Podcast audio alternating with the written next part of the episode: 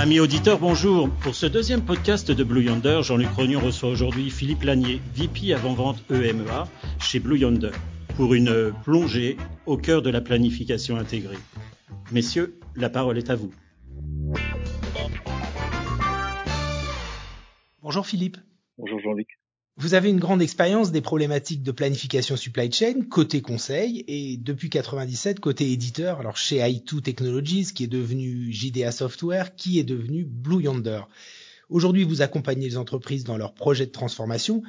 Quels sont les principaux challenges auxquels vos clients et vos prospects sont confrontés actuellement dans l'industrie? Tout d'abord, je dirais que la volatilité croissante auquel mes clients font face est une vraie source d'inefficacité de leur organisation, des outils existants. Et donc, euh, cette volatilité les impacte grandement dans la façon de gérer les problèmes et de répondre à ces problèmes au quotidien. Donc, on voit que les industriels ont de plus en plus besoin d'aligner leur processus de planification de la supply chain aux évolutions auxquelles ils font face. Quelques exemples de ces perturbations qui ont, vraiment fait la une dans les journaux hein, dans cette période post-Covid. On a constaté bien entendu les ruptures de pièces chroniques dans les semi-conducteurs, qui oblige euh, les constructeurs automobiles à revoir leur offre, à freiner leur euh, outil de production euh, avec des impacts majeurs. On a des clients dans le secteur comme Renault et PSA. On sait très bien qu'ils ont beaucoup souffert dans cette période et cette, problématique les a touchés de, plein fouet. Mais on constate aussi des pénuries de main d'œuvre, des inflations du prix des matières premières qui ont, sont des sources aussi de, de perturbations.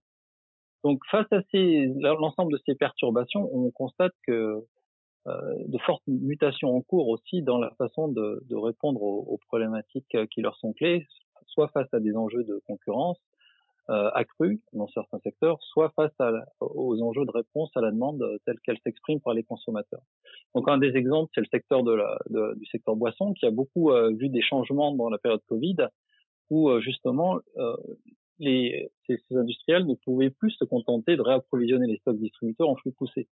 Ils sont obligés euh, par, la, demande multicanale auquel ils font face à piloter la demande un peu plus de façon plus rapprochée, à comprendre mieux euh, la demande des consommateurs euh, sur l'ensemble des, canaux de, vente et pour offrir une supply chain plus réactive, plus flexible, qui leur permette d'ajuster leur niveau de stock dans le réseau de distribution de façon efficace.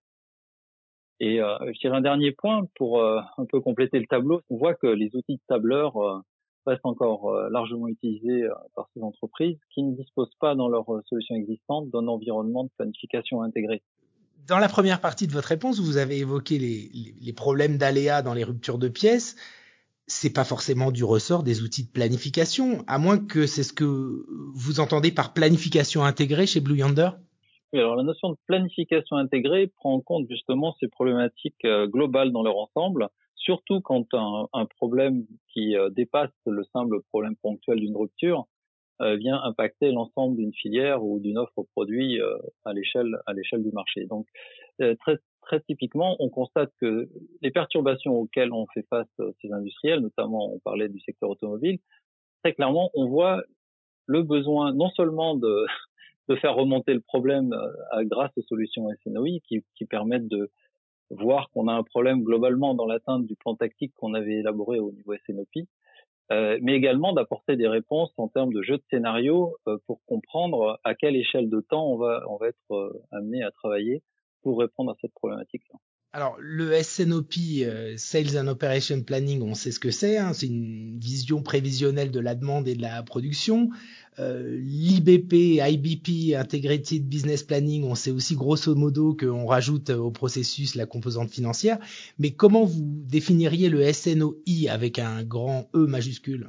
Alors je dirais, j'utiliserai Gardner qui a introduit ce nouveau niveau de planification euh, pour effectivement suivre euh, les fluctuations de la demande et de la production dans le court terme, fluctuations qui sont inhérentes à l'exécution d'un plan tactique. On sait bien que tout plan euh, nécessite euh, des adaptations dans, l'opérationnel.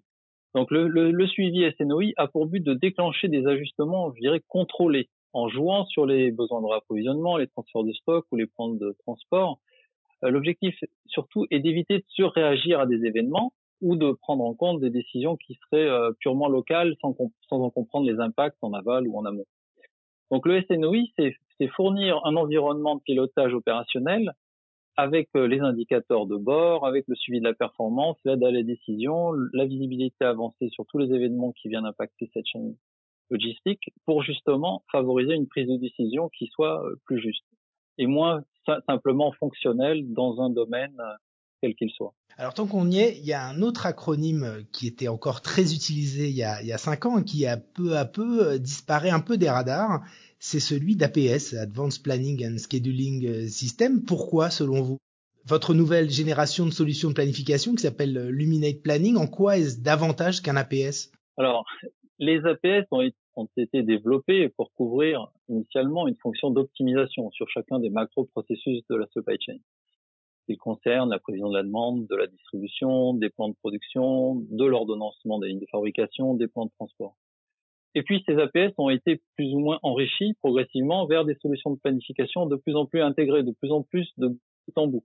On prend par exemple euh, l'association du plan de distribution et des transports. Souvent, nos distributeurs cherchent à, comprendre quand ils génèrent un plan de transport ou un plan de distribution que le, transport soit réalisable, que des enjeux de, de fraîcheur de produits soit, soit couverte, etc., pour que chacune des décisions qui soient prises ne soit pas euh, perturbée en aval euh, dans, la supply chain. Donc ces APS sont vraiment le cœur de, des outils et des moteurs d'optimisation et sont le cœur des solutions de planification intégrée. Ils n'ont pas disparu en tant que tels, ils se sont, je dirais, enrichis et euh, les nouvelles solutions qu'on couvre, euh, notamment notre offre euh, qu'on appelle Luminate Planning, qui est développée sur une plateforme Microsoft Azure et qui est commercialisée en SaaS, hein, contrairement aux APS historiquement qui étaient distribués comme des softwares en, en premise. ces solutions-là permettent d'offrir une offre de service complète de bout en bout avec des, des solutions qui incluent les capacités des, des moteurs d'optimisation dont disposaient les APS, mais également qui inclut justement cette visibilité sur les événements qui, qui, qui agissent sur l'opérationnel, aussi la comparaison de, des plans et de la réalisation de ces plans, donc qui inclut un peu de data warehouse derrière euh, avec euh, des, des, des, outils de d'analyse analytique euh, qui permettent d'avoir des, des, tableaux riches en, en, en, analyse de la performance, les indicateurs de bord et qui s'étendent à l'ensemble des processus, qui couvrent à la fois la, la problématique de planification de la demande, de, de, la gestion des transports et des entrepôts et également le commerce. On voit des solutions euh, notamment qui, euh, qui se dessinent de plus en plus euh, dans certains secteurs où l'e-commerce prend tout son sens. vous avez sûrement entendu parler aussi de la, des notions de control tower qui permettent justement de donner la visibilité sur l'ensemble des événements qui agissent sur, sur la supply chain, des événements qui peuvent en prendre en compte aussi toute la problématique logistique entre une distribution qui vient d'Asie jusqu'aux différents sites de distribution et de vente euh, dans chacun des pays.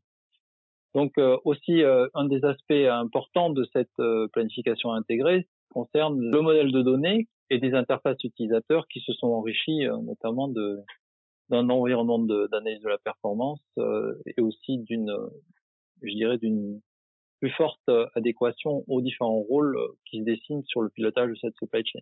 Parlez-nous un peu du machine learning, euh, de l'intelligence artificielle. Qu'est-ce que ça peut apporter euh, dans, dans, ce monde de la planification?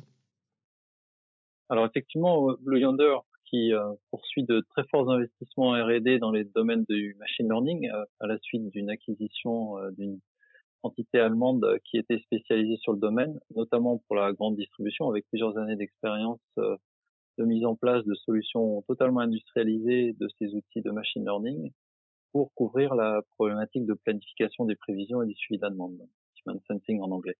Donc ces outils qui ont démontré leur euh, leur valeur ajoutée euh, dans le domaine de la grande distribution, en apportant une, vision de, la demande consommateur au plus près euh, des, consommations, avec une vision journalière de la demande et vraiment une très forte amélioration, donc comme je le disais, de la, stabilité des prévisions qui s'en suivaient.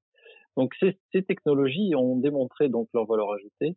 Euh, travaille aujourd'hui à, l'utilisation de ces technologies pour notamment pour les industriels, hein, donc euh, étendre euh, le champ d'application de ces, technologies euh, dans de nouveaux domaines, mais également enrichir ces solutions de planification avec des nouvelles offres qui permettent justement d'améliorer la planification en tant que telle.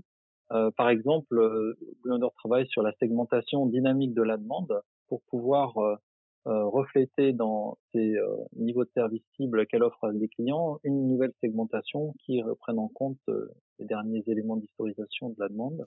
Donc ça, là, ça veut dire que les paramètres vont s'ajuster de manière dynamique en fonction des aléas qu'on va rencontrer. Tout à fait. Si votre délai fournisseur s'allonge, globalement, on va pouvoir le détecter au plus tôt. On va pouvoir réamorcer des plans qui vont tenir compte justement de cette dégradation en performance du fournisseur pour éviter de, promettre ou de ou de, prendre des engagements contractuels face à des clients qui ne seraient pas tenables. Brièvement, pouvez-vous nous, nous, donner quelques exemples de projets en cours sur lesquels vous travaillez et qui illustreraient cette euh, approche de planification intégrée? Euh, oui, tout à fait. Donc, euh, on a travaillé euh, très récemment avec une solution qui vient d'être mise en opérationnel chez Leonardo Helicopter, donc en Italie, qui ont lancé leur solution Luminate Planning pour améliorer leur processus de planification des stocks de pièces de rechange avec la couverture des processus de gestion de la demande, d'optimisation des stocks et de planification des rapprovisionnements. Leur objectif principal était d'augmenter les niveaux de service au sein de leur réseau logistique mais également d'optimiser les stocks euh, actuels euh, avant de procéder à de nouveaux rachats de pièces. Donc l'objectif, c'est vraiment de maximiser l'utilisation des pièces dans le réseau au lieu d'acheter des pièces neuves. Autre exemple euh, de cas client qui pourrait être intéressant à citer, il s'agit de Distel, donc un distributeur basé en Afrique du Sud qui est sur le marché des vins, des spiritueux et des boissons prêtes à boire. Donc vraiment, euh, un des axes euh, de mise en œuvre de ce, des processus intégrés de planification ont été euh, mis à l'épreuve pour ce client qui a déjà lancé le projet.